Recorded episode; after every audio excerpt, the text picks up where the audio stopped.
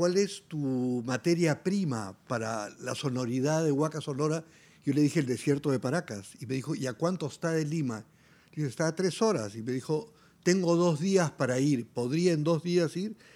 Yo le dije, dos días para llegar y para soltar todo tu rollo noruego. Porque ahí tienes que desnudarte.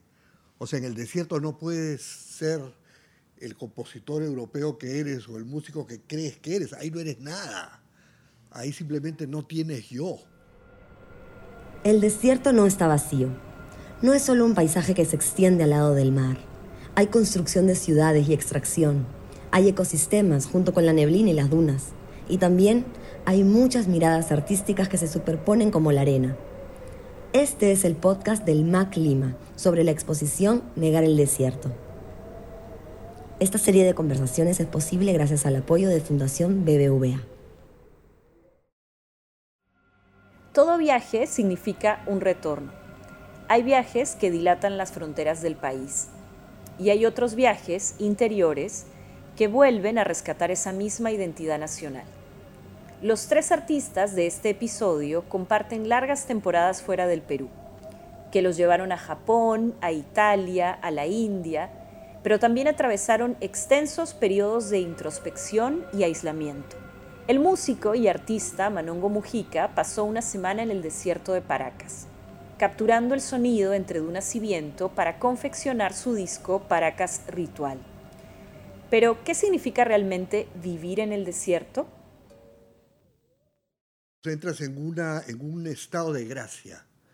Entras en un estado de gracia poético en donde todo es posible. No hay, no hay barreras, no hay límites, no hay resistencias. Es como eh, me decía, para mí Paracas es la verdadera madre patria, es tu hogar, ¿no? Porque es una sensación como que regresas al útero del ser y por ejemplo, a mí lo que más me ha costado, y esto sí ha sido un proceso bien largo, es aprender a escuchar el paisaje. Hubo una revista británica que se llama The Wire, que es una revista de música así bien de vanguardia rara. Hicieron una reseña sobre un trabajo que yo había hecho que se llamaba Waka Sonora. Y un músico noruego em, escucha Waka Sonora y me llama y me dice, ¿cuál es tu materia prima para la sonoridad de Huaca Sonora? Yo le dije, el desierto de Paracas. Y me dijo, ¿y a cuánto está de Lima? Le dije, está a tres horas. Y me dijo, tengo dos días para ir. ¿Podría en dos días ir? Yo le dije, dos días para llegar y para soltar todo tu rollo noruego. Porque ahí tienes que desnudarte. O sea, en el desierto no puedes ser el compositor europeo que eres o el músico que crees que eres. Ahí no eres nada. Ahí simplemente no tienes yo. Entonces el tipo escuchó algo y me dijo, ¿cuánto es el mínimo que puedo estar en el desierto? Le dije, mira, si vienes desde Noruega yo creo que una semana, pero vamos a quedarnos adentro del desierto. Entonces él se vino y, ah, y es un músico muy silencioso, muy especial, que había trabajado los paisajes sonoros durante años. Y entonces, claro, él encontró una resonancia en estos trabajos míos de, de Paracas y simplemente él sacaba su grabadora en el medio de la nada y grababa el silencio por horas. Y entonces yo me di cuenta que al grabar el silencio, él después iba a usar esa materia atmosférica para transformarla en otra. Y así los dos empezamos a darnos cuenta que lo intangible del desierto en realidad es lo central. Con este noruego, que estaba en la misma línea del paisaje, simplemente estuvimos una semana en silencio en el desierto y cuando hemos regresado a Lima, en mi estudio hemos empezado a tocar, pero sin decir nada. Por lo general tú le dices a un músico, oye, yo tengo este tema, la melodía va así, la armonía va así, el ritmo es así, quiero que toques de tal manera. Acá simplemente no nos dijimos nada, tocamos. Y de eso que tocamos, lo edité, se lo mandaba y le decía, me falta un poco de noche, ponte. Porque para mí es un paisaje nocturno. ¿Me puedes enviar noche? y él me mandaba una noche electrónica.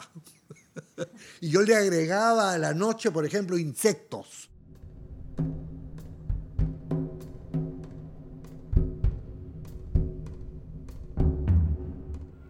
No en Paracas, pero sí en una duna al sur de Lima, en Punta Hermosa. Ese fue el escenario de una acción performática del artista y ceramista Carlos Runzi Tanaka en 1987. El fotógrafo Javier Silva registró la acción y una serie de sus fotos fue incluida en la exposición Negar el Desierto. Ahora Carlos recuerda ese momento. Como no había sol, tuvimos que esperar la sensación que has tenido con ese amigo músico, seguramente la tuve en un podcast comprimido, un podcast visual, vivencial, en ese día, que fueron varias horas, desde las 7 de la mañana, 6 pasó por mí a Surco y fuimos y nos regresamos a las 7 de la noche. Yo encontré unos, qué extraño, ¿eh? una aparición fue, así como la lagartija, no, eso fue una aparición, un adobe aluvional, un trozo de barro. Eran, no eran adobes por personas, eran trozos de río seco. Y seguramente hay una parte donde corre agua, y hay un huaico que cae, ¿no? Hace poco cayó el huaico ahí en Punta Hermosa también. Entonces, eh, seguramente quedaba estas costras de tierra seca. Y dije, ay, el ceramista, se le apareció su material mudo, silencioso, me fui y las recogí y me acuerdo que Javier me dijo, ¿qué estás haciendo? Porque estamos esperando, ¿no? Ya va a salir, me dice, no te demores. Y yo estaba en un trance y comencé a cargar estos barros aluviales y los coloqué uno sobre otro.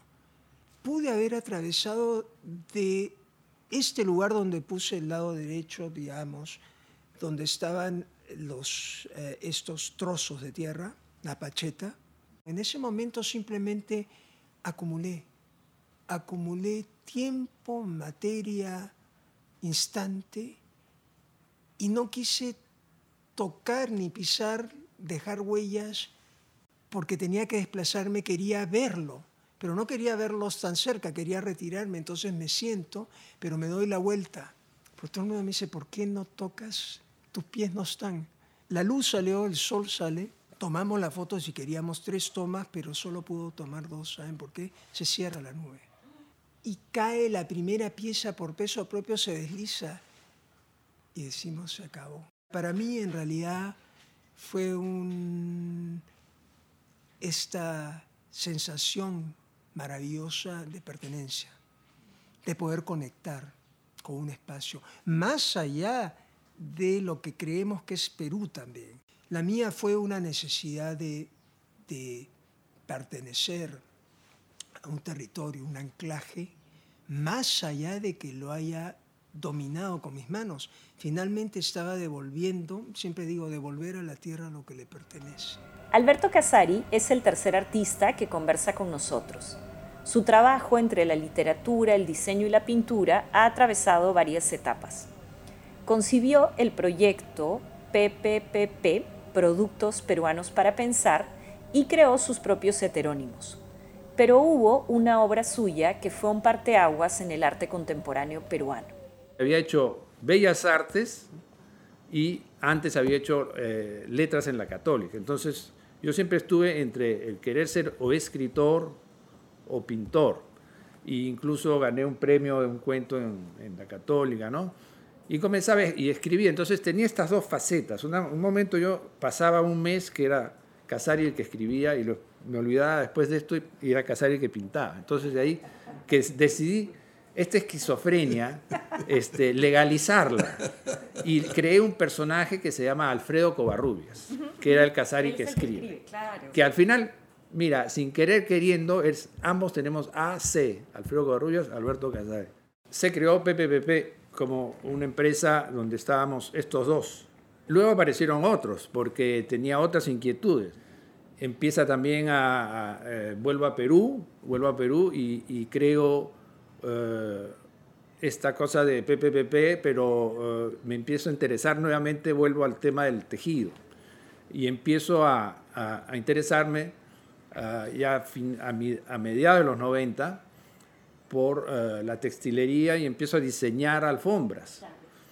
Empiezo a diseñar alfombras y, y, ahí creamos un branch de, de, PPP que era PPP Design, que ha existido hasta el año pasado. Ahí sí la pandemia le dio un machetazo, ahí sí sufrió PPP Design y ahí sí tuvimos que cerrar. Porque si bien PPP a secas era una empresa ficticia, con fantasmas que jugaban un poco, PPP Design sí era una empresa real, que tenía que ver con facturas, con cosas, y eso tuvimos que cerrar.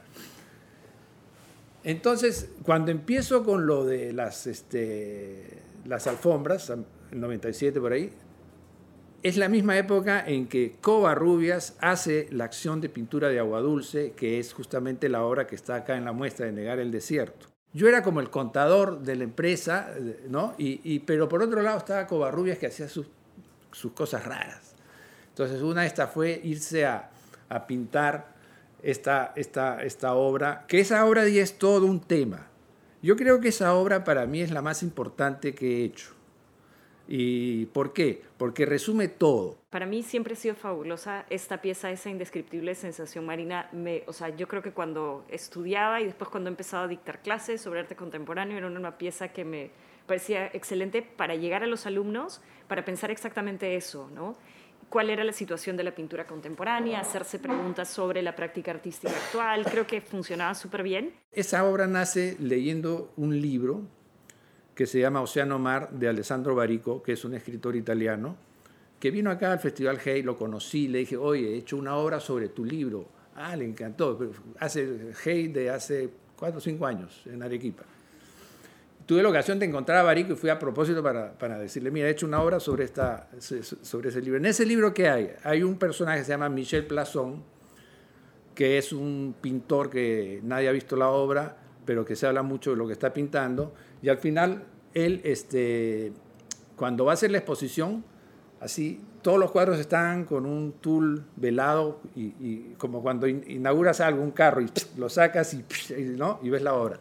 Entonces, cuando sacan todas las sábanas de cada cuadro ven que estaban todos blancos. Sí, le dice es que yo pintaba usando agua de mar, entonces el agua de mar se que. Entonces, esa cosa, y realizado, eh, se supone en el libro, en el Mar del Norte, no dicen dónde, pero en Europa, en un sitio. Entonces me encantó la idea y yo lo que, quise hacer era traer eso y hacerlo, pero ya en el Mar de Perú, y ahí volvemos, y venimos al desierto. No lo estamos negando el desierto, estamos asumiéndolo. Entonces eh, hice la performance acá, en Agua Dulce. No avisé a nadie, simplemente la gente aparecía y veía un loco que sacaba agua del mar y tiraba agua a, siete telas. Yo simplemente decía, no, estamos pintando el paisaje marino real. Porque ¿cuál era la idea? Y aquí yo este, eh, me aferro a, algo que, he estado leyendo mucho en esos años, que era el, tema de la muerte de la pintura. Sabes que la muerte de la pintura es algo que, que, lo escribían este, tanto Danto como Greenberg, creo. ¿Greenberg se llama? Eh, Greenberg es un poquito antes. sí, pero ellos hablan de esta muerte de la pintura en el sentido de que ya murió. La, claro, el realismo. Greenberg, Greenberg lo, hace claro.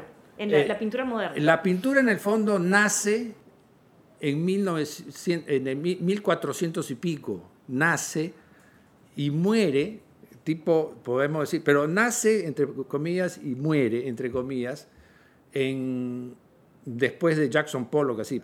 Yo lo que quería hacer con esto era un capítulo más. En este caso, Covarrubias es el último que hace el último capítulo de, de la muerte de la pintura, porque, por ejemplo, si bien, eh, que te digo, Lucio Fontana usa la tela y la corta, seguía él con el tema de, la pintura, porque estaba siempre usando el soporte clásico del arte, que es, que es el bastidor. Entonces, este, al cortarla siempre le estaba dando un, algo más, o sea, está representando algo. Entonces, aquí, ¿qué se representaba? Era, era representar la naturaleza real. En este caso era eh, una pintura marina, porque estaba hecha con agua de mar. Y, y lo que sostenía Covarrubias que se escribió incluso en una especie de manifiesto, es que es una pintura más realista, aunque no veas nada, porque contiene el, elemento marítimo, el elemento líquido, más que, una, que, un, que, un, artista figurativo que haya pintado un paisaje, porque ese paisaje es siempre abstracto, porque es producto de, la, de, la, de, la, de la mentalidad del, del artista. Hay algo donde no está más Alberto. Es interesante cuando veo tu obra. Es decir, con envidia digo, ¿cómo no puedo ser así? El ceramista se aferra a, a esa vasija que es el otro cuerpo, que es uno. O sea, uno tiene este cuerpo, pero esa vasija representa también ese cuerpo y hay un diálogo especial. pero hay también, creo que con Alberto hemos conversado, una sujeción muy fuerte a eso tan atávico, lo artesanal, los ritmos, esa creer que sabes ya apilar rollo sobre rollo, tornear con las manos, jalar la vasija, distorsionarla, alterarla, en fin. Ese trabajo,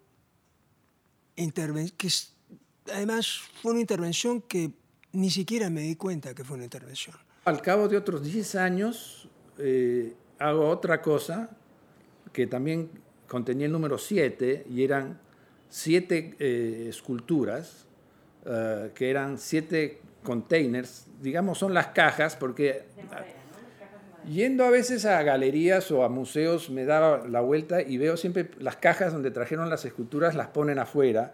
Pero yo decía, estas cajas me encantan. Yo soy fanático de cajas, de packaging, de cosas. Entonces ya, yo diría que la caja me, interesa más que el contenido de la escultura. Entonces, la caja yo la consideraba la escultura. Entonces, creé siete, siete cajas que se llamaba el Proyecto 7 eh, también, ¿no? Y, y, aquí había una analogía que, que, había, porque las cosas lindas son las que aparecen sin que tú quieras. Por ejemplo, eh, las siete cajas eh, tenían la misma eh, relación con, con, la, con, la, ausencia que, que las siete pinturas. Recluido en su casa de Surco durante la pandemia, la labor artística de Carlos continuó buscando su propio camino. El fuego de los hornos, donde trabaja la arcilla, no se apagó. He encontrado la manera de hacer llevadero este momento. Eh, las labores en una casa se han acrecentado, es un espacio grande y me ha hecho pensar en mi aprendizaje cuando estuve en el Japón.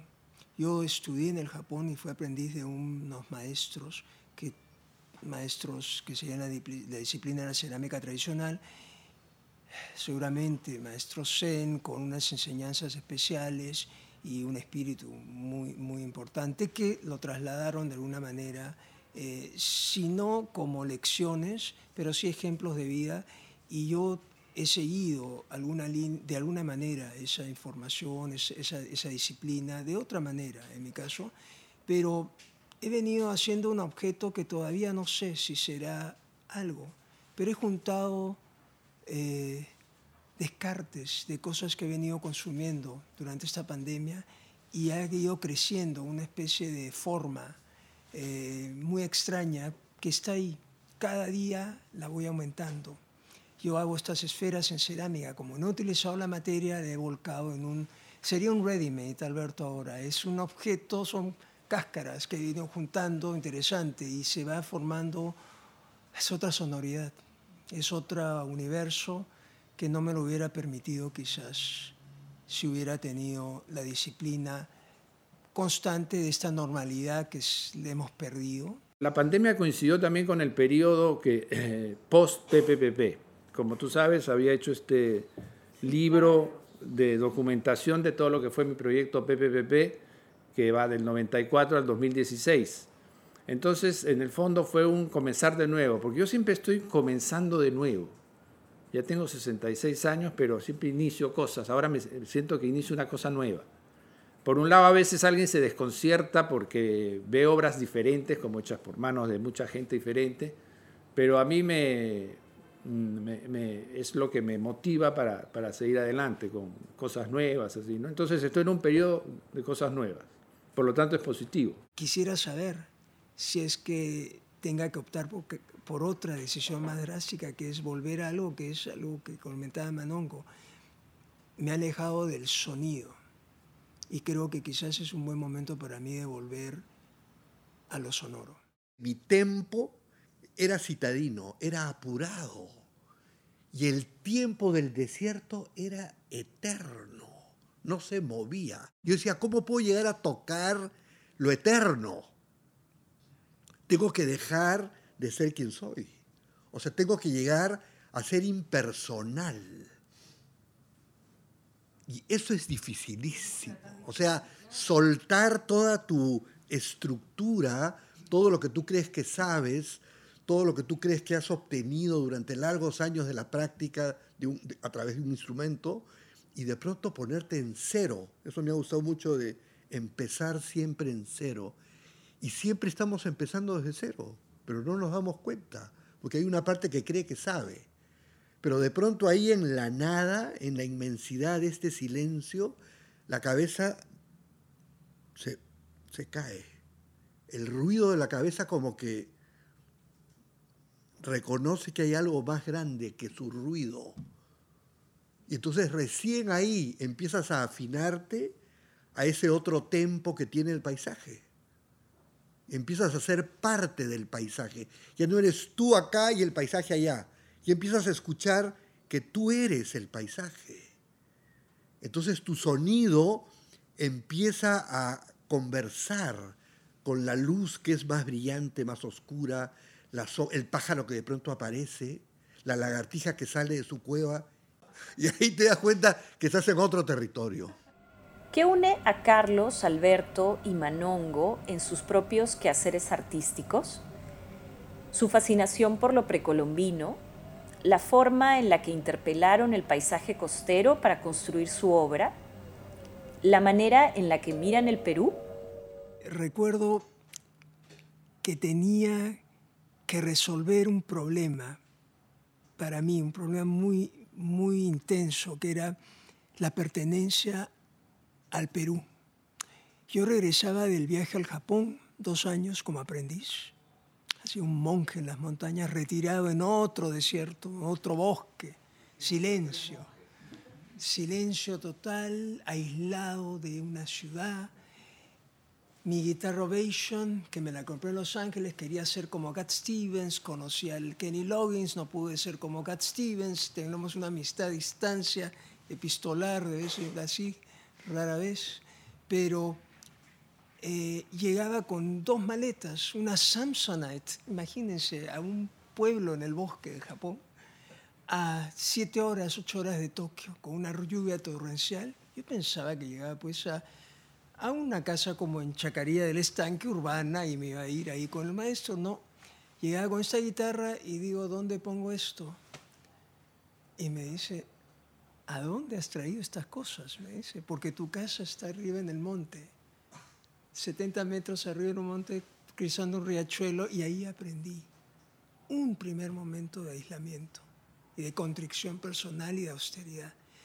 Ese viaje fue importante y Italia me dio otra cosa. Italia me dio el otro lado del cerebro que no estaba completo. No había información de historia del arte, escucho las historias de Alberto, la información de Manongo. No, yo tenía una información los de lo sonoro, de lo visual, lo estético, a través de lo arqueológico, en fin, tantas de las experiencias. Una persona tímida y contraída, hablaba menos porque esta locosidad de Runzi viene después de Italia, con las manos. Pero en Japón era totalmente mudo. Solo cantaba cuando me decían, Carlitos Runzi, agarra la guitarra y por favor cántanos. Entonces venía y cantaba, decía. Entonces, este trabajo era la necesidad de dejar atrás también esas enseñanzas o juntarlas y ver qué pasaba en el Perú, teniendo también a dos abuelos extranjeros, un británico aviador, fotógrafo, loco, en, intrépido, imagínense, ¿no? una persona que, intrépido que viene y, y fotografía la costa del Perú, la sierra, todo el territorio desde el aire, Walter O'Runzi, Walter Osborne Runzi, y Tanaka, un jardinero es como eh, alguien que tiene todos los oficios, pero no es maestro de ninguno, finalmente, ¿no? Y eh, yo dije, ¿cómo soy del Perú? Y dije, he nacido en la costa, desde niño he tenido afinidad con la playa, la arena, iba a Punta Hermosa, toda la infancia, creo que es la época más feliz que he tenido. ¿Sabes lo que me encanta, Carlos, lo que estás diciendo? Que también lo puedes escuchar como quién soy. Porque en el fondo tu necesidad de pertenencia al Perú es, es quién eres tú como ser, ¿no? Esa es tu pregunta, que es la pregunta de todos en realidad. los personajes de él es fascinante, la, multiplicidad de personajes y además el que ve todos, que él ve a todos los personajes. Eso es, eso es fantástico, ¿no? Yo estaba una tarde, estábamos leyendo un texto de Eyelson con Omar Aramayo, que es un poeta puneño maravilloso, y el texto de Eyelson se llama Autorretrato. Y de pronto estábamos leyendo el texto y Aramayo me dice, oye, ¿te has dado cuenta que no usa la palabra yo en ningún momento? Yo le digo, no puede ser. Léelo de nuevo, me dice. Vuelvo a leer, efectivamente, yo no está. Y en eso suena el teléfono. Jorge me llamaba desde Milán porque acababa de escuchar un, un trabajo mío que se llamaba Paisajes Sonoros, que quería decirme lo que él sentía. Entonces, antes de, digo, Jorge, mira si esto no es mágico. Estoy con un amigo leyendo un texto tuyo que se llama Autorretrato y me ha hecho ver que no dices yo en ningún momento. ¿Y sabes lo que me dice Jorge? Ese amigo tuyo debe ser o músico o poeta. Y le digo, ¿por qué?